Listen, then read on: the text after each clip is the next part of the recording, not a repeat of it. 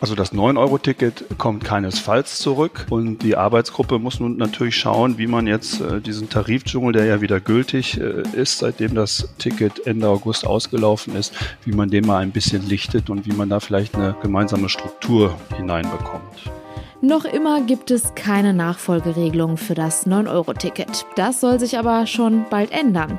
Und welche Möglichkeiten dabei überhaupt in Frage kommen, darüber sprechen wir gleich. Bonn Aufwacher. News aus Bonn und der Region, NRW und dem Rest der Welt. Ich bin Julia Marchese. Schön, dass ihr dabei seid. Wir sprechen heute außerdem noch über die Beisetzung der Queen, denn die ganze Welt hat gestern Abschied von Queen Elizabeth II. genommen. Wir blicken auf die gestrigen TV-Übertragungen der Trauerfeier und geben einen kurzen Überblick. Zuerst starten wir jetzt aber wie immer mit den aktuellen Meldungen aus Bonn und der Region.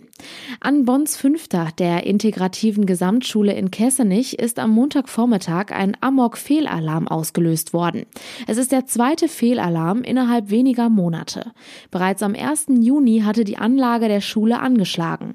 Wie ein Polizeisprecher auf Anfrage des Generalanzeigers mitteilte, war die Alarmierung gegen 11.30 Uhr bei der Polizei eingegangen. Gegen 12.30 Uhr war der Einsatz beendet. Die Schüler wurden durch geschultes Personal betreut. Bei einem Amok-Alarm gehe die Polizei immer von einem Ernstfall aus, hieß es von deren Pressestelle. Nach der Alarmierung sei die Bonner Streifenpolizei und die Hundertschaften innerhalb von zehn Minuten am Einsatzort gewesen. Parallel machten sich in Köln Spezialeinsatzkräfte auf den Weg. Laut Polizei sorgten dabei die ersten Einsatzkräfte vor Ort für einen Informationsfluss und bewerteten die Situation. Es sei schnell klar gewesen, dass es sich um einen Fehlalarm handelte. In den Räumen hatten die Beamten einen normalen Schulbetrieb vorgefunden. Erst nach Durchsuchung konnten die Einsatzkräfte vor Ort aber sicher sein. Der Unterschied zum Amok-Alarm im Juni war, dass keine Ansage per Band gelaufen war. Die Schüler der Gesamtschule wurden damals mit einer Durchsage informiert und haben die Einsatzkräfte vor Ort beobachten können. Nach Kenntnisstand der Polizei sei das Band dieses Mal bei der Alarmierung nicht gestartet. Warum sei bislang nicht geklärt. Trotzdem habe die die Polizei aber mit dem Sekretariat in Verbindung treten können und so einen Ansprechpartner in der Schule gehabt. Zum jetzigen Zeitpunkt ist die Ursache des Alarms noch nicht klar. Wahrscheinlich handle es sich um einen technischen Fehler. Außerdem ist noch nicht klar, ob die Anlage bewusst oder aus Versehen ausgelöst wurde. Insgesamt zehn Streifenwagen und ein Hubschrauber waren vor Ort. Der dritte Brand in der Straße am Nippenkreuz in Melem hat nichts mit den beiden Brandstiftungen davor zu tun. Das teilte die Polizei Bonn jetzt mit. Nach dem mittlerweile dritten Brand innerhalb weniger Wochen in der Straße in Melem steht fest, das Feuer am Wochenende in einem Mehrfamilienhaus stehe nicht im Zusammenhang mit den beiden Bränden davor. Das teilte ein Sprecher der Polizei Bonn auf Anfrage mit. Demnach dauern die Ermittlungen zur Brandursache weiter an. Am Sonntag war das Feuer in einer Wohnung im zweiten Stock ausgebrochen. Zeugen hatten die Feuerwehr alarmiert, es befanden sich nach deren Aussage niemand in der Wohnung. Offenbar waren dort Einrichtungsgegenstände in Brand geraten. Bis auf die Brandwohnung konnten alle anderen Wohnungen im Haus in der Straße am Nippenkreuz wieder bezogen werden. Bereits im August hatte es im selben Haus schon einmal gebrannt. Damals wurde ein 31-Jähriger als mutmaßlicher Brandstifter festgenommen. Er soll auch für einen Brand im Juni in seiner damaligen Wohnung, die in derselben Straße liegt, verantwortlich sein. Er kam danach in Untersuchungshaft. Ob er sich dort noch immer befindet, konnte die Polizei am Montag nicht sagen. Die Umweltaktivisten von Parents for Future wollen Schülern die Teilnahme am Klimastreik am Freitag ermöglichen. In einem offenen Brief fordern Eltern aus Bornheim, Swistteil und Weiler Swiss die Schulen auf, den Schülern die Teilnahme am globalen Klimastreik zu ermöglichen.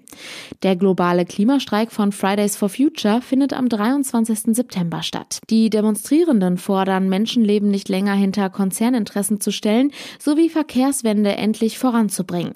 Zugleich geht es um die Einhaltung des Pariser Abkommens zum Klimaschutz. Klimaschutz. Die Umweltschutzaktivisten der Gruppe Parents for Future fordern von den Schulen, den Schülern die Teilnahme am Streik etwa über einen Sonderprojekttag zu ermöglichen. Auch sollten Prüfungen am Demotag vermieden sowie auf Strafen verzichtet werden, sollten Schülerinnen und Schüler nicht zum Unterricht erscheinen. Die Elterngruppe erwähnt in ihrem Schreiben aber auch, dass damit nicht zum unerlaubten Fernbleiben vom Unterricht aufgerufen werden solle. Demonstriert wird am 23. September auch in der Region.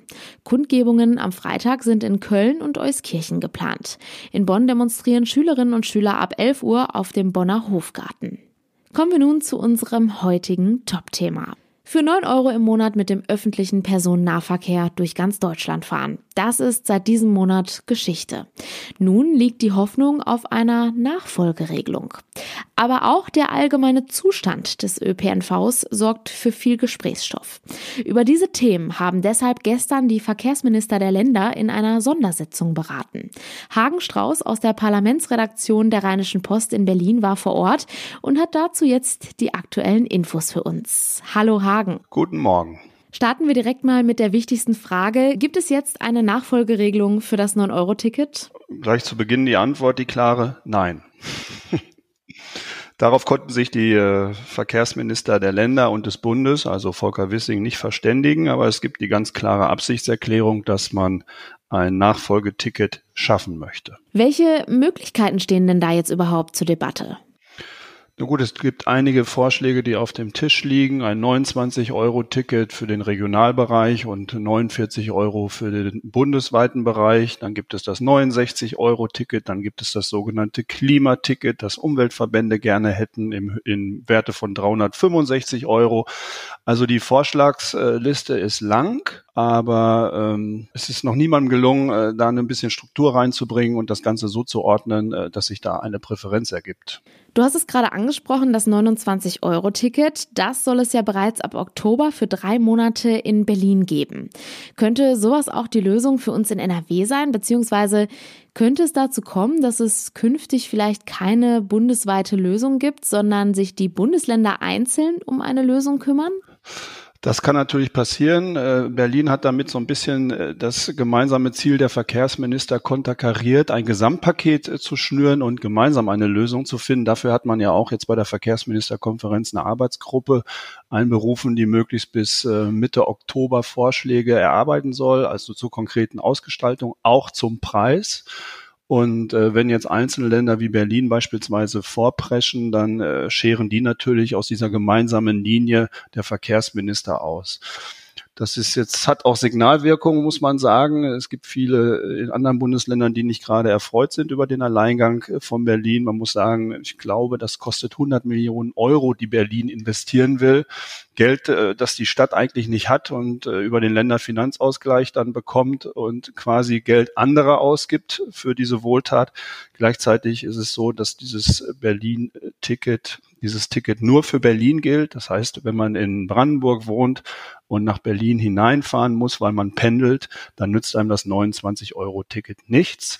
Und das ist ja auch der große Unterschied zum 9-Euro-Ticket gewesen. Äh, das, der ganze Tarifdschungel war quasi außer Kraft gesetzt und man konnte von Sylt bis zum Bodensee fahren. Ist denn die Option, nochmal das 9-Euro-Ticket anzubieten, noch immer komplett vom Tisch?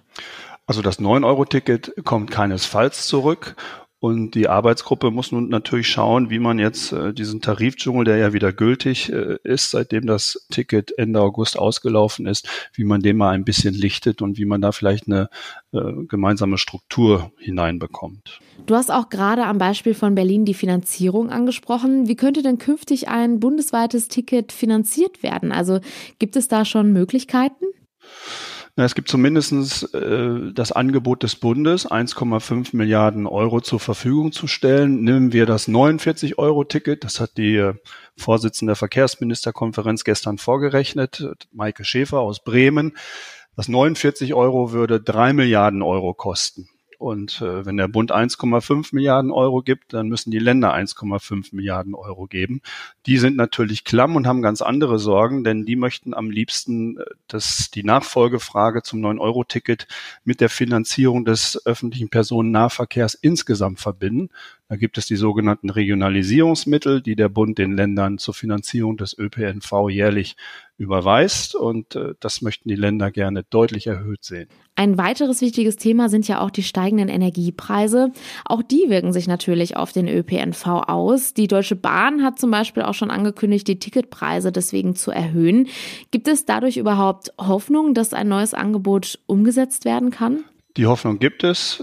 Die Länder richten so ein bisschen auch die Blicke auf die Ministerpräsidentenkonferenz, die in der nächsten Woche stattfindet. Da sollen die Ministerpräsidenten beim Kanzler ein wenig Druck machen. Der steht ja auch im Wort. Er hat gesagt, es wird eine Nachfolgeregelung geben. Aber es, bisher scheitert es halt an der Frage der Finanzierung. Kommen wir nochmal zu einem anderen Punkt. Vor allem während des 9-Euro-Tickets hat man ja gemerkt, auch beim ÖPNV muss was passieren. Es muss weiter ausgebaut werden.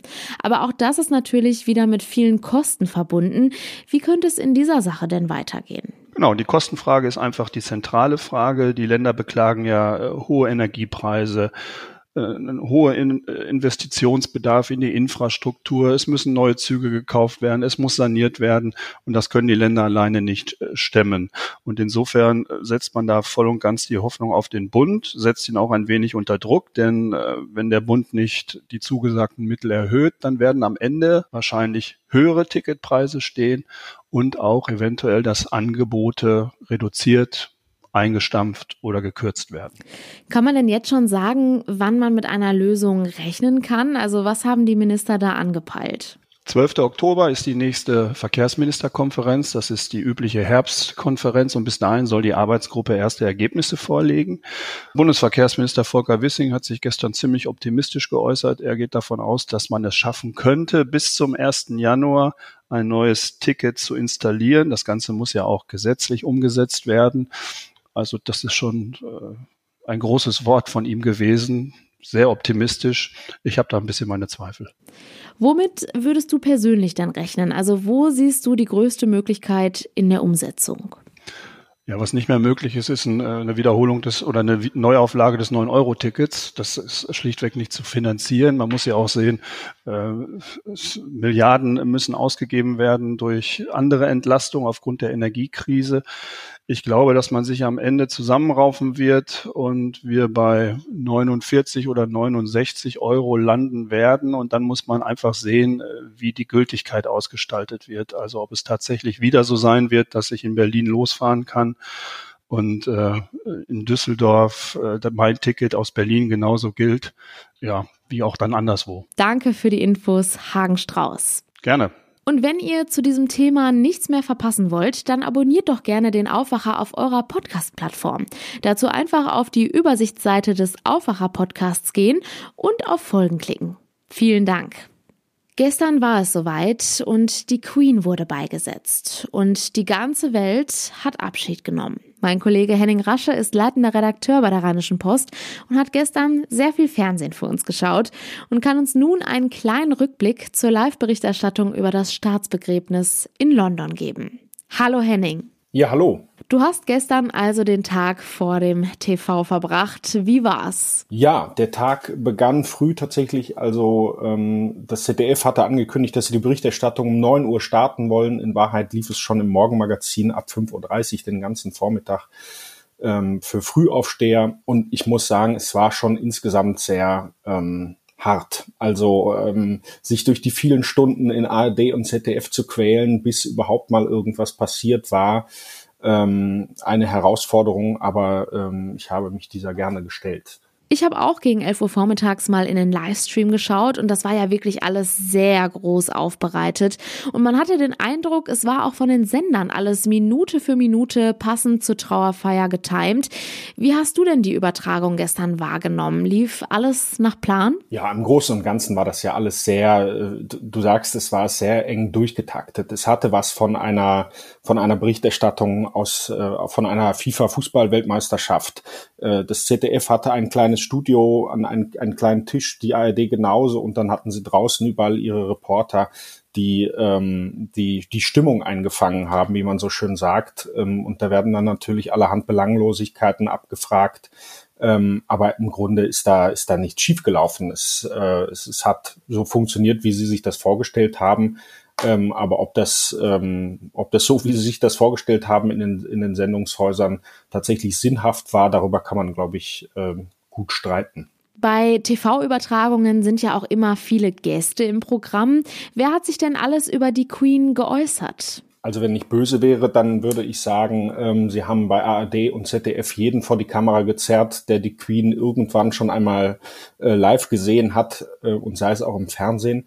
Ähm, also da waren natürlich wirklich Leute dabei, die sich, die was vom Fach verstehen, gar keine Frage. Königshausexperten, äh, Leute, die wirklich ähm, auch sich mit der Historie äh, des britischen Königshaus befasst haben. Aber da war auch zum Beispiel eine Frau, ähm, die in, in äh, Windsor lebt ähm, und die als ähm, Historikerin vorgestellt wurde und die sagte, sie hätte die Queen immer als Nachbarin bezeichnet und sei ganz traurig, dass sie nie von ihr zum Tee eingeladen worden ist. Und ähm, ja, ansonsten waren da altbekannte Gesichter. Theo Koll, der lange im ZDF das London-Studio geleitet hat, ähm, hat ein paar Anekdoten erzählt und ähm, ja, so in diesem, diesem Rahmen hielt sich vor allen Dingen der Vormittag ähm, relativ ja, unspektakulär, würde ich sagen. Hm. Gab es denn auch etwas Besonderes, was dir beim Schauen direkt aufgefallen ist? Naja, also da wird man ja mit allerlei Informationen ver äh, ver versorgt von den Reportern. Ähm, dass äh, unter den 2000 geladenen Gästen auch normale Menschen sind, fand ich sehr interessant. Dass äh, ein 40 Kilometer langer Zaun durch London gesetzt wurde, um, um für die Sicherheit in der Stadt zu sorgen.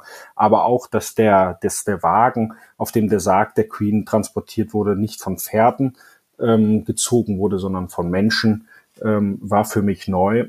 Und zwar ähm, war die Formulierung im, im ZDF, wenn ich mich nicht richtig irre, die Menschen ziehen den Wagen nicht nur, sondern sie bremsen ihn auch. Und ähm, ja, da kann jeder selber mit anfangen, was er möchte. Du hattest gerade schon die Trauerfeier angesprochen. 2000 Gäste wurden dazu in die Westminster Abbey in London eingeladen, darunter auch viele prominente Gäste, oder? Da waren viele Prominente, ganz genau. Da waren natürlich Vertreter der Königshäuser der ganzen Welt. Der japanische König war zum Beispiel da, was sehr außergewöhnlich ist, weil er eigentlich sonst nicht auf Beerdigungen oder Hochzeiten ähm, reist. Es waren ähm, die Schweden, die Niederländer waren alle da. Ähm, es waren die Staats- und Regierungschefs beziehungsweise die Staatsoberhäupter vieler befreundeter ähm, Nationen, zum Beispiel US-Präsident Joe Biden, Frankreichs Präsident Emmanuel Macron, der deutsche Bundespräsident Frank-Walter Steinmeier.